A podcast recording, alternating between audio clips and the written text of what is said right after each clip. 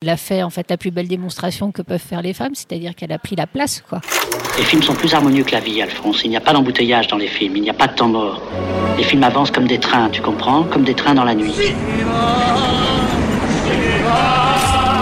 Les acteurs sont à l'aise dans leur personnage, l'équipe est bien soudée, les problèmes personnels ne comptent plus, le cinéma règne.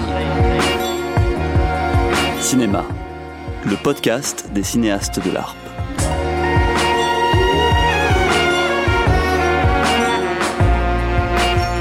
Bonjour, euh, je suis Véronique Lebris, je suis journaliste, spécialiste de la place des femmes au cinéma. J'écris plusieurs livres à ce sujet et j'ai aussi créé un prix qui s'appelle le prix Alice Guy qui récompense chaque année la meilleure réalisatrice de l'année. Bonjour, je suis euh, Florence Tissot, je suis commissaire d'exposition à la Cinémathèque française et commissaire euh, de l'exposition Viva Varda où nous nous trouvons aujourd'hui dans la première salle pour une visite guidée.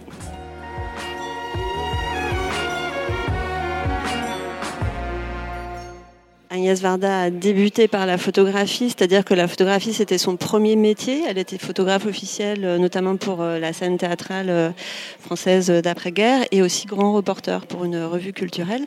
Mais la photographie c'est aussi sa première pratique artistique personnelle. Et dans l'exposition, on essaye de rendre hommage aussi à ses premières compositions dans les années 50 qui sont très belles, très inédites, faites de beaucoup de rêveries, où elle réinvente, enfin a un vrai point de vue, notamment sur le nu féminin on montre euh, une série de nus féminins qu'elle revisite et c'est un regard qui n'est pas du tout idéalisant, euh, érotisant ou idéalisant, mais au contraire, euh, c'est des corps assez noueux, on voit les muscles, on voit les, articulations.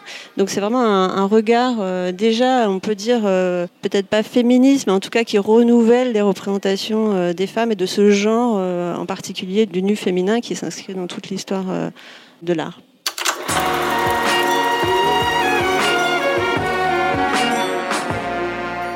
Là, on est au milieu des années 50, donc elle fait une exposition dans sa cour, rue Daguerre, en 1954, montrer euh, ses premières compositions. On peut voir un peu l'influence de, notamment, ou en tout cas la prégnance du surréalisme dans l'immédiat après-guerre qui est assez remarquable aussi dans ses portraits et ses autoportraits plutôt, euh, dont on, montre tout un mur euh, de portraits en, nuages dans la première salle, c'est ce qui accueille le visiteur. Et son premier autoportrait, donc date de 1949, il est euh, très très fort. On a retrouvé une archive inédite de l'INA qu'on présente juste à côté, où Agnès Varda parle de son rapport à l'autoportrait, la manière dont elle a durci ses traits, elle a épaissi son cou pour donner une image d'elle-même très androgyne avec euh, sa coupe de cheveux qu'elle gardera toute sa vie, une sorte de coupe à la Jeanne d'Arc. On voit aussi des, portraits, euh, des autoportraits datant du tournant des années 50, où on l'a très masculine. Elle est à l'époque en couple avec une femme, Valentine Schlegel, une céramiste et sculptrice. Et elle a euh, voilà, à la fois les cheveux courts et tout un vestiaire masculin qui est à l'époque très transgressif. Il y a quelque chose qui est remarquable et tout au long de la carrière artistique euh, d'Agnès Varda aussi, c'est qu'elle se met en scène en fait. Et elle le fait très tôt en se créant un personnage, alors justement avec cette coupe au bol qui est assez euh, caractéristique, et elle s'implique en fait dans les œuvres d'art qu'elle constitue. En fait, là, il y a cette photo où elle se met en fait, euh, elle se projette à l'intérieur, et elle fera ça tout le temps, et notamment à la fin de sa vie quand elle va faire les plages d'Agnès, par exemple. Et elle fait ça avec une fantaisie qui est très personnelle, en fait, très unique. Elle aime s'inscrire dans l'histoire de l'art et une histoire de l'art qui est souvent euh, composée d'artistes euh, voilà, d'hommes. Et euh, on le voit effectivement dans cet autoportrait devant une peinture de Bellini qu'elle réalise en, 1960. Et puis on le voit aussi dans un photogramme qu'on a reproduit et rétroéclairé dans l'exposition des plages d'Agnès. Donc en 2008, où elle s'amuse à revisiter un collage de René Magritte euh, qui a été publié à la fin des années 20 dans la revue Surréaliste. Le collège initial montrait une peinture de Magritte en son centre, qui s'appelle La femme cachée dans la forêt, donc hein, une femme nue, et tout autour, une petite série de, portraits des artistes surréalistes fermant les yeux et imaginant cette femme nue, un peu comme dans leur inconscient. Et là, Agnès Varda s'amuse à revisiter la dynamique genrée de cette image, en se plaçant au centre, mais non pas euh, dénudée, mais comme une femme, une figure pensante, et tout autour de elle, tous les euh, réalisateurs de la nouvelle vague, alors c'est un typique de son esprit très malicieux, c'est-à-dire qu'on euh, peut interpréter euh, ce geste du silence qu'elle fait avec son doigt posé sur la bouche comme euh, l'évocation d'une histoire qu'elle a toujours tue, euh, ou en tout cas vis-à-vis de laquelle elle a été toujours très discrète, c'est-à-dire sa position de seule femme dans ce milieu du cinéma très masculin, dans la nouvelle vague, au tournant des années 50 soit un commentaire aussi sur ces réalisateurs qui peut-être, de son point de vue, s'inscrivent aussi dans une certaine tradition des représentations des femmes, souvent cantonnées à des rôles de muse ou, ou d'objets de désir.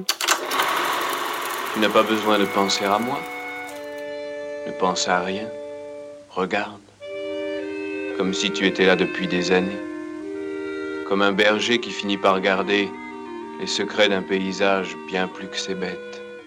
Et celui-là, il garde les poissons Il les attend. Il les surveille. Allez-y, allez, allez, et doucement.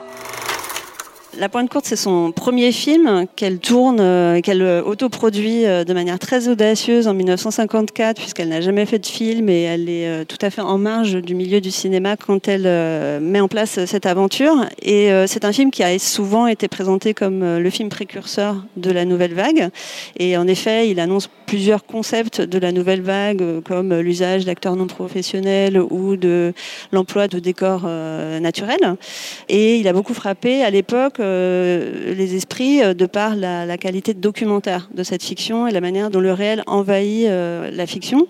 Mais c'est intéressant de le regarder aujourd'hui au prisme du genre parce que ce qu'on voit, c'est qu'elle a une attention tout aussi importante aux personnages féminins qu'aux personnages masculins.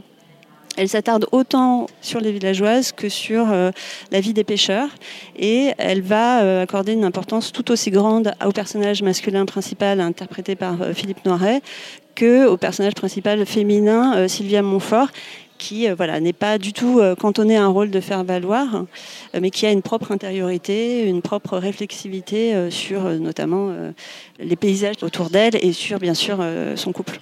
Ce qui est remarquable, c'est qu'elle a pu se sentir autorisée à faire ce film Enfin, elle s'est sentie autorisée à faire ce film. Alors, elle, est, elle a pu le faire aussi parce qu'elle est d'origine bourgeoise. Elle a reçu un héritage de la part de son père, mais elle a eu l'audace de totalement l'investir sur ce film. J'attends le résultat d'un examen. Ah, vous êtes étudiante? Non, non, un examen médical, une analyse. Et vous êtes inquiète? Très, oui. De quoi avez-vous peur?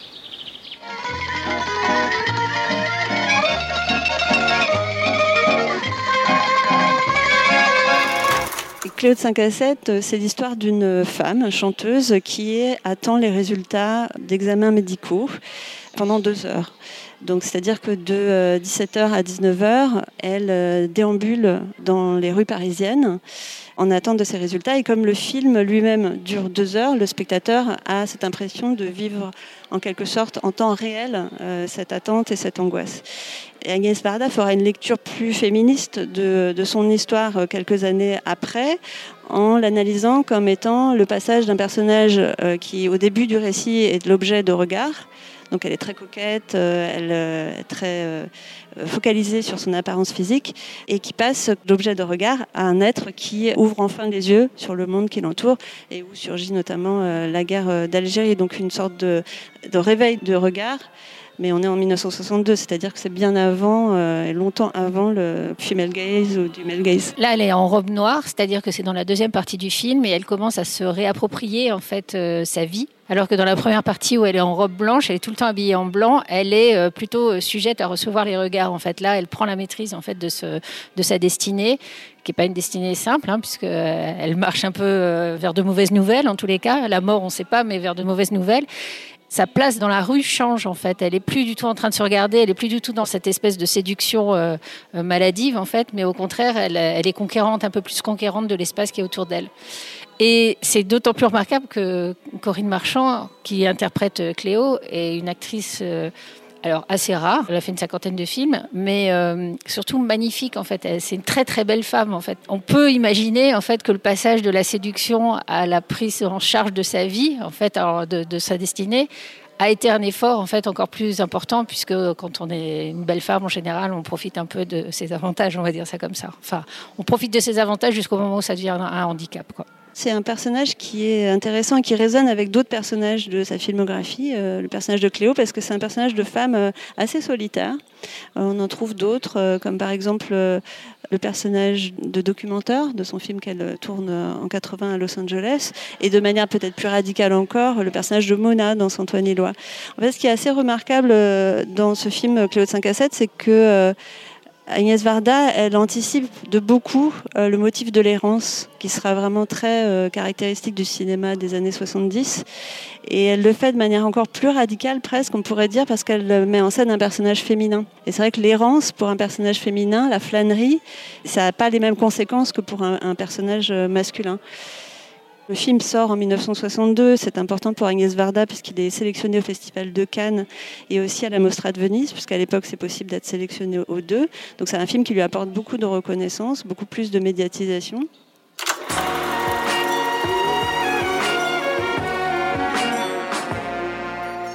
Je voulais juste qu'on s'attarde un petit instant sur la photographie qui est juste derrière nous avant d'avancer dans l'exposition. c'est euh, un très beau tirage qu'on a découvert avec euh, Rosalie Varda pendant la préparation de l'exposition, un portrait qu'elle réalise en marge de son court-métrage L'Opéra Mauve, qui est son deuxième film qu'elle réalise en 1958. Et c'est un nu, une mannequin qui s'appelle Dorothée Blanc, qui joue euh, par ailleurs euh, dans L'Opéra Mauve, mais également dans Cléo de 5 à 7, c'est la copine de Cléo. Et il est euh, particulièrement beau parce qu'il est composé avec euh, un mobile de Calder dont elle était amie, hein, qui lui avait offert ce mobile. Et en dessous de ce mobile, on voit ce nu qui est presque euh, tout aussi aérien que le mobile lui-même. Et euh, c'est une composition magnifique avec un, geste de la main de la femme qui est très proche du sexe. C'est peut-être une, une, référence à la Vénus d'Urbino, en tout cas qui est assez audacieux aussi. J'ai pris en stop une routarde, une vagabonde, quoi. Tu n'as pas idée comme elle puait. Quand elle est montée dans la voiture, ça m'a suffoqué.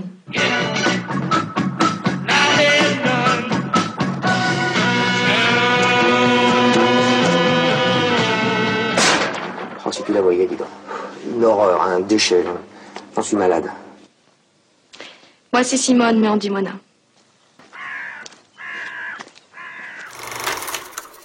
Ça nous semblait important avec Rosalie Varda de, mettre en relation euh, Claude 5 à 7 et, et Santoine Huillois parce que c'est deux, portraits de, femmes euh, qui sont différentes mais qui se rejoignent aussi de par leur solitude et leur errance. Santoine Huillois, c'est le film le plus important de la filmographie d'Agnès Varda. C'est aussi son plus grand succès. Elle, euh, fait un million de spectateurs en 1985 quand il sort en France. Et il reçoit aussi le Lion d'Or à la Biennale de Venise. Et c'est un. Moi, quand je vois ce film, je me demande vraiment si Agnès Varda n'était pas elle-même très en colère pour faire ce film parce qu'elle elle dessine un personnage totalement euh, hors norme, enfin un personnage féminin comme on n'en avait jamais vu avant au cinéma, qui est euh, une vagabonde très euh, en rage Hein, et qui refuse tous les cadres de la société et qui revendique une solitude radicale. C'est un film qu'elle a réalisé après une longue période de repérage. On est dans une veine documentaire et en même temps, c'est un récit qui est extrêmement construit puisqu'il est notamment jalonné de euh, travelling qui vont de la droite euh, vers la gauche, de longs travelling où euh, le personnage interprété par Sandrine Bonner traverse des paysages très hostiles. Agnès Varda a le tour de force de ne pas enfermer ce personnage de vagabonde, mais au contraire d'en faire un portrait euh, très ouvert, puisqu'elle est euh, finalement elle reste très mystérieuse, mais on la découvrira euh, seulement à travers le regard des autres, de ceux qui l'ont rencontrée. Et donc elle n'a pas du tout de profondeur psychologique, mais elle reste finalement presque un révélateur des frustrations, des bassesses ou des désirs des uns et des autres. Il y a beaucoup de comportements, de gestes sexistes à son égard donc il est aussi question euh, voilà, de, qu'est-ce que l'errance pour une femme, euh, quelle est la liberté. Enfin, et ce qui est assez impressionnant aussi, c'est que euh, Agnès Varda laisse le spectateur très libre face à ce personnage. C'est-à-dire qu'on a des sentiments très ambivalents vis-à-vis d'elle. On la trouve à la fois bornée, à la fois libre. Est-ce qu'elle elle va vers la liberté? Est-ce qu'elle va s'enfermer de manière très fatale? En tout cas, c'est un film qui est un des plus beaux, je pense, de toute sa carrière. Moi, ce que j'ai trouvé très touchant, parce que je dois dire, c'est pas un film que j'aime beaucoup, mais peu importe, euh, c'est pas la question. Mais euh, c'est que vous ayez retrouvé les, photographies du personnage qui a inspiré euh, Mona. Alors c'est des photographies d'identité de Jamila Aram, dont on sait pas grand chose en fait. je savais pas moi que c'était inspiré en fait d'un personnage réel. Bon, on pouvait s'en douter. Et autrement, ce que je voulais dire aussi, c'est qu'effectivement, on ne sait pas si Mona, elle est dans la liberté ou dans le rejet. On ne sait pas si elle est rejetée ou si elle, rejette aussi. En fait, il y a- un effet de, miroir en fait euh, constant. C'est un film très dur, hein, qui a été très dur au tournage manifestement, parce que je crois que j'étais venue le voir ici, moi, à la Cinémathèque euh, lors de la dernière euh, rétrospective d'Agnès Varda, et on sentait qu'il y avait encore un peu d'animosité entre Sandrine Bonner et Agnès. Elle faisait tout pour cacher, mais manifestement. Sandrine lui en voulait un peu de l'avoir mis dans des conditions euh, extrêmes en fait de tournage, puisqu'elle lui a interdit de se laver les cheveux, euh, il fallait qu'elle soit sale, etc. Et manifestement, ça avait été euh, très marquant et, pas facile, quoi. C'est un personnage féminin qui est très hors des sentiers battus parce qu'elle elle dit non, elle dit merde, elle pue. et d'ailleurs, oui, on a retrouvé du matériel publicitaire que Agnès Varda elle-même avait fait pour la sortie du film. Et on peut le lire euh, sur ces petites euh, affichettes. euh, euh, c'est Mona, Antoine Éloy. Est-ce que vous la prendriez dans la voiture? Elle est mignonne, elle pue, elle ne vous dit pas merci. Donc ça résume assez bien ce personnage qui génère autant de tendresse que de gêne et de rejet.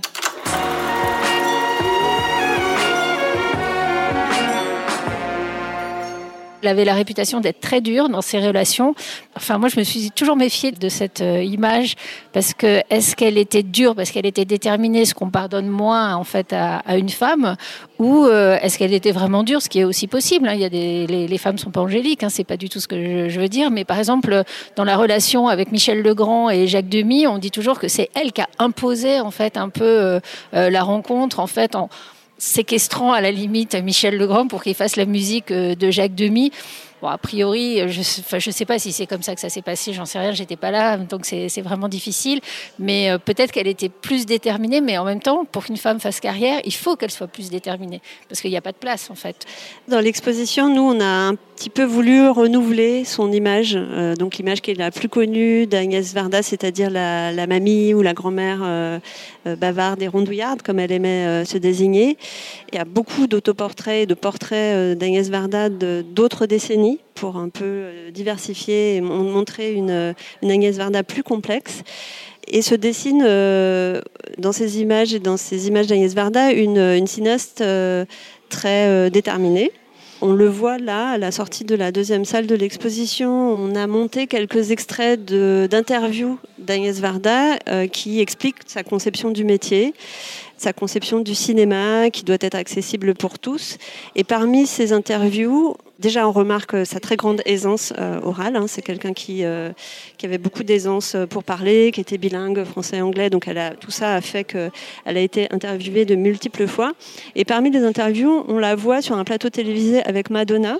Alors pourquoi Madonna? Parce que Madonna avait eu envie, au début de l'épidémie du sida, de faire euh, un remake de Cléo de 5 à 7, donc où elle aurait interprété elle-même euh, le personnage de Cléo, mais qui euh, n'aurait pas déambulé dans Paris, mais dans New York, et en attente non pas des résultats de- d'examen du cancer, mais du VIH.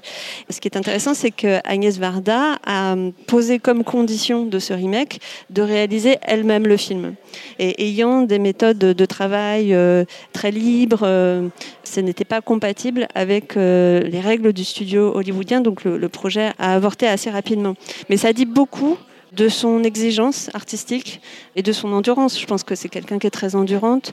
Elle a tout le temps rappelé tout au long de sa vie qu'elle avait eu du mal à trouver des financements. Elle a eu une reconnaissance de la part de ses pairs très relative, en fait, en tout cas qui arrivait très tardivement. Et je pense que c'est lié, bien sûr, à son exigence d'artiste, mais c'est évidemment lié également un milieu du cinéma qui, notamment quand elle démarre dans les années 50, mais en fait tout au long du XXe siècle et peut-être encore aujourd'hui, est quand même parfois très hostile euh, face aux femmes qui veulent faire autre chose que script, monteuse euh, ou actrice à la fin de sa vie, alors qu'elle recevait euh, son Oscar et qu'elle recevait des prix en fait relativement souvent, elle avait dit, dans une formule choc dont elle avait le secret, moins d'honneur, plus d'argent.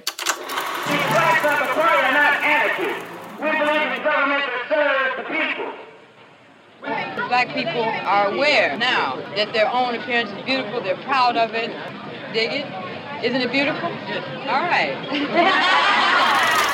Là, on rentre dans une nouvelle salle de l'exposition qui s'appelle Curieuse du Monde, euh, qui met en avant la dimension plus sociale et politique euh, de l'œuvre d'Agnès Varda et puis son côté globe-trotteuse, puisqu'elle a notamment euh, séjourné à, Los Angeles à deux reprises dans sa vie et tout particulièrement à la fin des années 60 où elle réalise plusieurs films très pop. Elle embrasse vraiment la, la vie et la culture américaine avec beaucoup d'enthousiasme et elle réalise notamment un documentaire sur les Black Panthers qui est aujourd'hui très précieux parce qu'il existe assez peu d'images de ce mouvement politique et elle en fait un, portrait très fin parce que notamment elle, elle, montre que c'est pas seulement un, mouvement armé mais c'est aussi un mouvement d'éducation populaire et elle va s'intéresser à la place des femmes dans ce parti en interviewant notamment euh, Cleaver. Ces reportages à la fois photographiques et euh, cinématographiques, que ce soit à Cuba, que ce soit donc aux États-Unis où elle découvre toute une jeunesse euh, très euh, remontée contre l'establishment et en particulier la guerre euh, du Vietnam.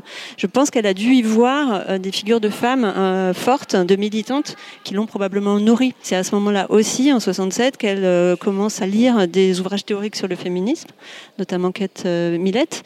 On sent que c'est une période où elle est vraiment à la croisée de beaucoup de choses, des mouvements des droits civiques, de la lutte contre l'impérialisme, du féminisme et du mouvement du féminisme qui a, en tout cas le mouvement féministe américain, le Women's Lib, a un temps d'avance sur le MLF et elle, elle le découvre euh, aux États-Unis avec des questionnements, je pense, euh, aussi ou une autre vision sur les communautés. Elle plonge complètement dans cette effervescence sociale euh, et politique des années 60 et 70 et ça va beaucoup la nourrir pour le reste de son œuvre et notamment dans les années 80, euh, on le voit avec Antoine Ilois mais avec d'autres films, c'est une période où elle va vraiment creuser la question de la marginalité, la marginalité notamment au féminin, pas seulement mais aussi au féminin. Qu'est-ce que je vais faire de ma gamelle alors Je peux la donner au lion en passant par le zoo Ou aux ours C'est du miel qu'elle vous prépare, votre femme Oui, on peut dire ça comme ça, oui. Elle cuisine bien et elle est gentille. Ah, Je boirais bien un autre café. Garçon, Garçon, deux cafés. elle travaille pas. Si, elle est couturière. Et vous Menuisier Ça ne se voit pas Pas sur votre figure Je ne sens pas le copeau. Non. Vous sentez la campagne Quand elle a tourné Le Bonheur, en fait, c'était un peu contre, euh, enfin pas contre, mais disons, si, un peu contre euh, Claude 5 à 7, qui était donc en noir et blanc. Et donc là, elle fait un film, alors qui est extrêmement coloré, avec des, euh, des, oui, des fleurs, des, des images qui sont vraiment chatoyantes, etc. Et elle met en avant, en fait, en apparence, un bonheur qui est relativement aseptisé, en fait, donc d'un couple qui est couple à l'écran et à la ville qui va se dégrader sans qu'on s'y attende vraiment en fait. C'est un peu euh, on voit pas les choses venir en fait dans le bonheur. Alors que dans ces autres films enfin ça peut être plus attendu. Là-bas Mona par exemple on sait comment ça va finir. Euh, c'est une façon de mettre des coups de canif dans euh, des publicités de magazines féminins. Le Bonheur, c'est un film qui raconte l'histoire d'un triangle amoureux entre un mari, une épouse et une maîtresse. Pour autant, c'est pas du tout un film psychologique sur un homme qui serait pris entre deux femmes, comme euh, c'est le cas pour euh, The Bigamist d'Ida Lupino, qui est réalisé dix ans euh, plus tôt. L'intelligence d'Agnès Varda, c'est plutôt de faire un film sur les, clichés, les clichés de la vie familiale, les clichés du couple, les clichés du bonheur. Et elle a cette grande intelligence de ne pas les attaquer frontalement, mais de les enrober dans une esthétique extrêmement sucrée et colorée, si bien qu'à la fin du film, on ne sait pas très bien si on a assisté à un cauchemar ou à un conte de fées. Donc c'est très ambivalent et c'est un film qui, euh, à l'époque, a suscité beaucoup de polémiques, en partie parce que Agnès Varda se refuse à porter un regard moralisateur sur l'adultère. Mais ce qui est intéressant aussi, c'est que très peu de critiques ont perçu la dimension transgressive du film. Et cette transgression notamment liée au fait qu'il y a cette espèce de constat euh, horrifiant, horrifiant parce qu'il y, a- un drame qui surgit, en l'occurrence euh, la mort de l'épouse, que les femmes sont remplaçables. Et là, c'est d'autant plus poignant que l'épouse et la maîtresse ne sont pas opposées comme dans tous les films, euh, c'est-à-dire il y a une blonde et une brune. Là, elles sont toutes les deux blondes et ça souligne encore plus leur remplaçabilité vis-à-vis duquel on est extrêmement euh, en malaise. Donc, comme l'a dit Agnès Varda, c'est un espèce de beau fruit véreux et euh, une sorte de peinture de la famille où quelque chose ne semble tourner euh, baron du tout. Mais c'est d'autant plus paradoxal qu'elle a beaucoup filmé sa famille, sa propre famille, Agnès Varda. Et du coup, ça permet d'interroger. Alors, c'est une famille qui est moins stéréotypée que celle qu'elle met en scène, en fait, puisqu'elle elle a eu deux enfants de pères différents et avec des sexualités manifestement. on a appris ça sur le tas, puis enfin, moi, ça me regarde pas trop non plus, mais, mais qui étaient quand même très ouvertes, on va dire ça comme ça. Et c'est à milieu, en tous les cas, son, son bonheur familial à elle et semble à milieu de celui qu'elle représente. Et manifestement, euh, celui qu'elle représente est beaucoup plus corrosif que finalement celui qu'elle vit. En tout cas, c'est vrai que c'est intéressant de mettre en lien ses choix de vie personnelle avec son œuvre, enfin, dans une certaine mesure en tout cas, parce que quand on se resitue dans les années 50, les femmes n'ont pas le droit de vote depuis très très longtemps. Et elle, elle fait des choix euh, personnels, à la fois euh, sentimentaux, conjugaux, familiaux, qui sont, euh, qu'on pourrait caractériser aujourd'hui de très modernes. Notamment, bah, elle vit en concubinage pendant une dizaine d'années. Elle a une histoire avec une femme. Et puis, elle, a, elle élève sa fille en mettant de côté le père biologique. Voilà, il y a un couple aussi qui est quand même assez atypique à l'époque, puisque c'est très égalitaire. Ils sont tous les deux avec Jacques Demy réalisés c'est très loin de l'image du réalisateur et de sa muse ou du réalisateur et de sa script. Donc elle l'a aussi engagé euh, dans ses choix de vie personnelle elle a renouvelé en tout cas certains modèles. Elle a beaucoup mis en scène, par exemple, la rue Daguerre où elle a habité, aussi la maison de Noirmoutier où ils allaient. Enfin, donc en fait, on, est à la fois plongé dans une certaine intimité, j'imagine qu'elle est quand même très très contrôlée en fait, mais on rentre chez elle, on rentre dans ses maisons, on rentre dans son univers, dans ses univers en fait, euh, dans tous les sens, que ce soit artistique ou intime en fait, et c'est constant dans son œuvre, que ce soit en photo, que ce soit dans ses films, que ce soit après dans, dans son art contemporain, et on sent que c'est quand même euh, finalement alors que c'est sans doute pas ce qu'elle revendiquait, mais une certaine, alors cinéaste de la contre-culture comme on l'a vu, mais aussi une cinéaste de l'intime finalement. Pas psychologisant, mais quand même de l'intime et vraiment qui creuse quand même assez profondément en fait l'intimité et son intimité en se mettant en scène là-dedans.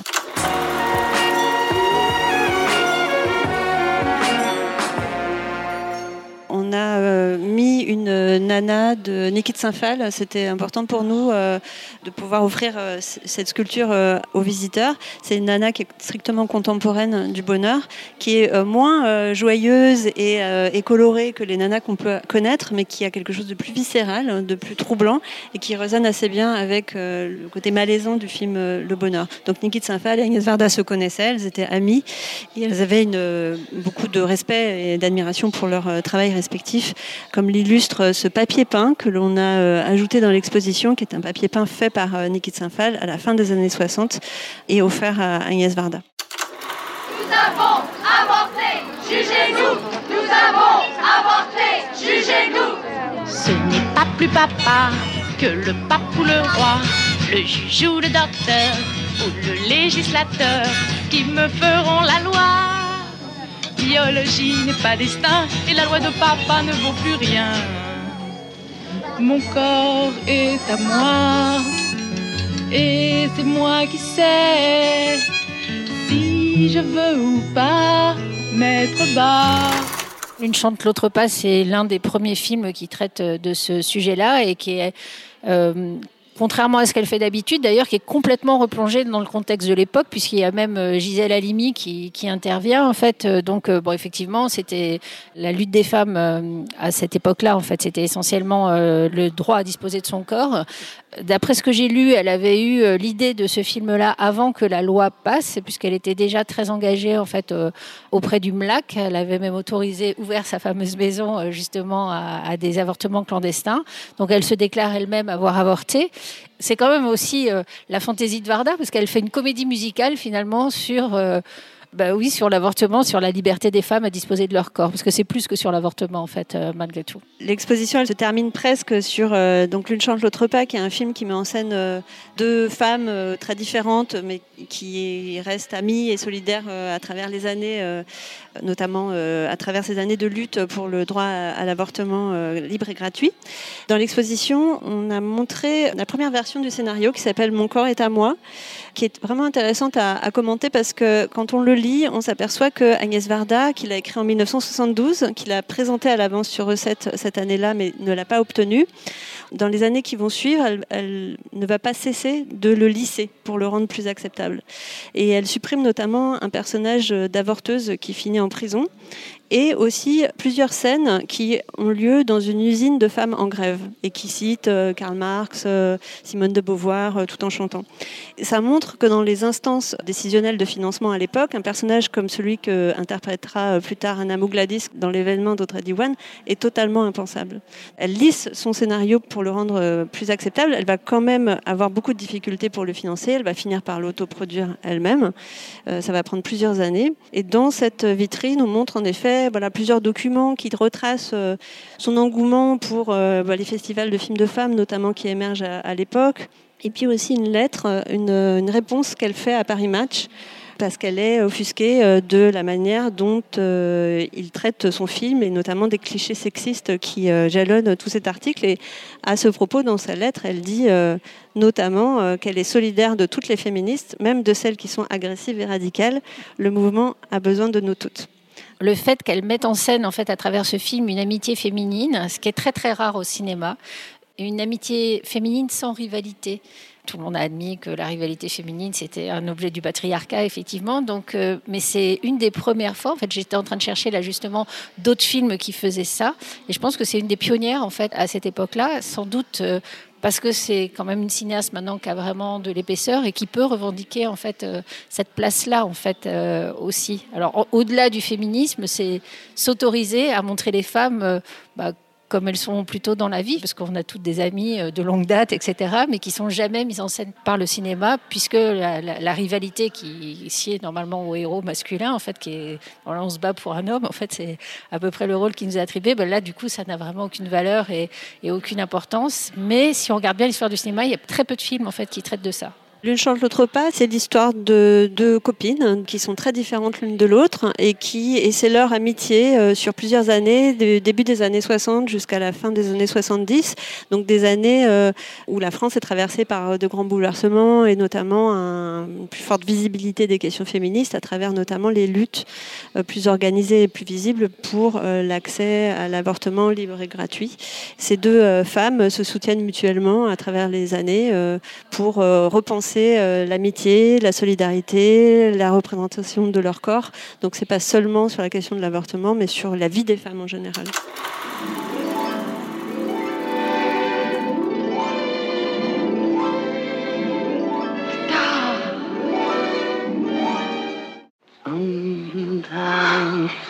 a plastic woman wanders in. I present my candidacy. And I say to you that you have a clear choice. How much do you love me? Like, for I adore you. I think I'm in a dream, but I'm not sure.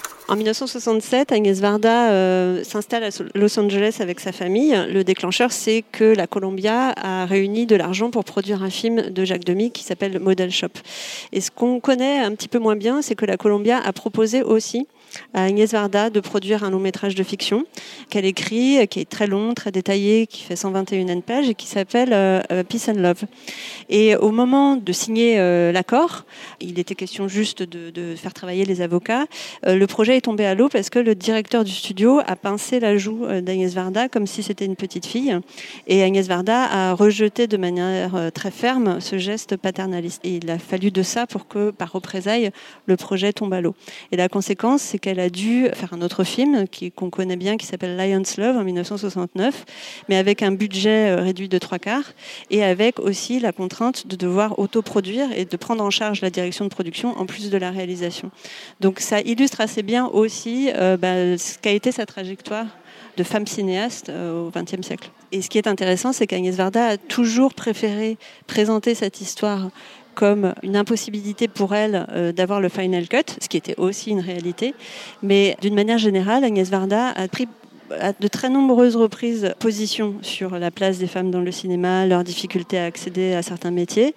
Mais quand il s'agissait de parler de son propre parcours, de ses propres difficultés, elle a toujours préféré mettre en avant la radicalité de son cinéma. Et je pense que c'était aussi peut-être une stratégie pour pouvoir continuer à exister, à réaliser et à être produite. Ce qui est intéressant aussi de noter dans sa radicalité, peut-être, et dans son audace, c'est qu'à partir du moment où elle n'a plus pu financer ses films de fiction, après l'échec euh, des Mille et une nuits de Monsieur Cinéma, enfin voilà, en fait, ça l'a pas du tout empêché d'arrêter de travailler. Au contraire, elle a redéfini en fait son travail. Donc, elle est allée plutôt vers des, films qui coûtaient moins cher, qui étaient plutôt des documentaires. Mais elle a gardé sa fantaisie, elle a gardé son personnage. Euh, oui, elle a transformé en fait son, geste finalement en abandonnant ce qui était peut-être un domaine qui était trop compliqué en fait, où elle pouvait moins s'épanouir finalement, et en créant, en inventant en fait nouveau, euh, une nouvelle façon de faire du cinéma, et qui est devenue euh, au fur et à mesure de moins en moins du documentaire et de plus en plus de l'art contemporain, ce qu'elle revendiquait euh, de façon très ouverte, et c'est comme ça qu'elle s'est retrouvée pas à la Mostra mais à la Biennale de Venise à représenter la France ou à naviguer, disons, entre des formes qui coexistaient assez mal finalement, mais passant du documentaire très introspectif d'une certaine façon à de l'art contemporain euh, qui était représenté dans les musées en fait. Euh, donc c'est assez intéressant ça qu'elle redéfinisse son œuvre au regard en fait des difficultés financières qu'elle avait pu avoir.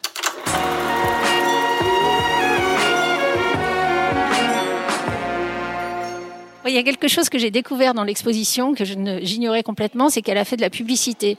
Et on peut se dire que vu les talents qu'elle avait de photographe et de cinéaste, elle aurait pu gagner de l'argent en faisant de la publicité. Mais vu les publicités qui sont vraiment super amusantes en fait à regarder, bon, on comprend qu'elle a préféré sa liberté en fait c'est pas du tout des pubs qui sont léchées, qui sont conventionnelles euh, et qui pourraient, euh, parce qu'elle avait les capacités, elle était très bonne photographe, donc elle aurait très bien pu faire ça, mais pas du tout en fait. Donc, euh, donc on sent que la liberté, l'audace de faire ce qu'elle avait envie de faire et de travailler à son œuvre en fait, parce que c'était quand même ça, c'était quand même ce qui la tenait. Pour Agnès Varda, un film, c'est avant tout une expérimentation formelle et narrative. C'est pas un plan de carrière. Et quand on la compare à d'autres cinéastes de la nouvelle vague, que sont euh, Jean-Luc Godard, euh, François Truffaut, Claude Chabrol, quand on regarde leur début, tous ceux-là font un film de fiction par an dans la première décennie de leur carrière, ce qui assoit beaucoup leur euh, carrière, bien évidemment. Agnès Varda, elle, elle doit attendre 8 ans pour faire son deuxième long métrage sa liberté, effectivement, à jouer euh, là-dedans. Elle préférait euh, voilà, tenter des nouvelles aventures plutôt que euh, de faire des films par habitude ou, par rentabilité ou de manière trop systématique. L'une chantre l'autre pas, voilà, c'est le premier film de tout le cinéma français qui a été fait avec une équipe paritaire. Son féminisme était actif dans l'exercice de son travail. Dans ma vie, j'ai été bien entourée. Dans mes miroirs, j'ai rencontré les autres, des autres, et des plages, et toutes sortes de gens.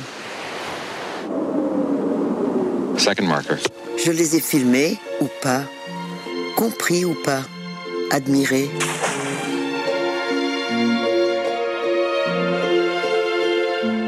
Aimer le cinéma, c'est aimer Jacques Demy, la peinture, la famille et les puzzles. L'exposition se termine dans le parcours avec une grande installation multi-écran immersive qui a été réalisée euh, par euh, Stéphane Gérard et euh, produite par Raphaël Grebmarki, qui est membre du comité d'administration du collectif 50-50. C'est une œuvre qui parle des relations d'Agnès Varda avec le féminisme et qui est structurée à partir de différents interviews qu'elle a pu donner tout au long de sa carrière sur le sujet du féminisme. Alors le féminisme, c'est beaucoup de choses chez elle. C'est à la fois la représentation stéréotypée des femmes à l'écran, c'est la place des femmes dans le milieu du cinéma et leur difficulté à accéder à certains milieux. C'est aussi euh, tous les efforts qu'elle a fait pour associer euh, sa vie privée et sa vie euh, professionnelle. Elle parle également dans cette installation multi-écran de l'effacement des réalisatrices de l'histoire du cinéma à l'occasion d'un plateau télévisé avec Chantal Ackerman. En tout cas, c'est tous ces thèmes et ces sous-thèmes au féminisme qu'elle évoque et qu'on a mis en relation avec des photographies, des extraits de films de toute sa carrière du cinéma et qui montre à quel point elle a renouvelé la représentation des femmes au cinéma. Bien sûr, euh, sa prise de position la plus connue, c'est euh, celle qu'elle a pu donner aux côtés de Kate Blanchette à l'occasion de la montée symbolique des marches au Festival de Cannes en 2018, donc organisée par le collectif 50-50. C'est peut-être son discours le plus connu, mais elle n'avait cessé auparavant de s'exprimer sur ce sujet. Pas tant parce qu'elle avait envie de le faire, euh, et ça, c'est intéressant quand on se replonge dans les archives télévisuelles de ses débuts. C'est que on constate que les commentateurs de l'époque et les journalistes de l'époque ne cessent de la renvoyer à son statut de femme, à son statut d'épouse, à son statut euh, de mère. On lui pose sans cesse des questions sur comment elle va euh, garder sa fille, pourquoi elle ne travaille pas avec son époux. Agnès Varda a très tôt développé un discours sur elle en tant que femme. Au début, pas tellement parce qu'elle le souhaitait, mais parce qu'elle a été contrainte aussi par un environnement socioculturel pour qui le métier de réalisation n'était pas du tout compatible avec la notion dominante du féminin. Quand on écoute Agnès Varda parler euh, donc, dans cette installation multi-écran de questions de genre ou de féminisme, on voit qu'elle utilise euh, toujours euh, le bon sens, ou en tout cas elle s'exprime de manière très claire. Et quand on la compare avec Delphine Seyrig, Delphine Seyrig s'est souvent aussi exprimée avec beaucoup d'indignation et peut-être de manière moins acceptable pour les médias, et je pense qu'elle en a payé le prix aussi dans sa carrière. En tout cas, elles ont une amitié qui s'étale sur du début des années 60. Elle se rencontre, je crois, par l'intermédiaire de Chris Marker et d'Alain René, jusqu'à sa disparition en 1990, euh, je pense. Elle a fait en fait la plus belle démonstration que peuvent faire les femmes, c'est-à-dire qu'elle a pris la place, quoi, et qu'elle s'est imposée, qu'elle a effectivement euh, euh, bâti à la fois son personnage, son œuvre et sa légende, et ça c'est vraiment très important. Et c'est en ça sans doute qu'elle est la plus pionnière, la plus importante, parce que les autres, celles qui la précèdent, en tous les cas dans l'histoire du cinéma, ont réussi à faire des films, ont réussi euh, parfois à avoir une carrière plus ou moins conséquente, mais n'ont pas créé en fait euh, la postérité. Elle, il y a pensé, mais dès ses débuts, c'est ça qui est assez fascinant quand même. Alors peut-être qu'elle a été contrainte en fait par ça, mais ce qui est intéressant, c'est que elle a conscience de ça très vite et elle bâtit en fait euh, bah, euh, même cette structure avec ses enfants aussi en fait qui sont très très actifs pour contribuer à bâtir en fait sa légende. Et comme elle est très maline, elle bâtit d'abord la légende de Demi en insistant, en jouant sur le mot que Demi c'était qu'une moitié en fait, et que la deuxième moitié va bientôt arriver et la deuxième moitié ce sera Varda. Et elle le fait en fait avec euh, en prenant le temps et en prenant vraiment la place de façon manifeste, à tel point maintenant que peut-être qu'elle est devenue plus importante que Jacques Demi en fait, qui est plus un rôle qui est un peu plus stéréotypé.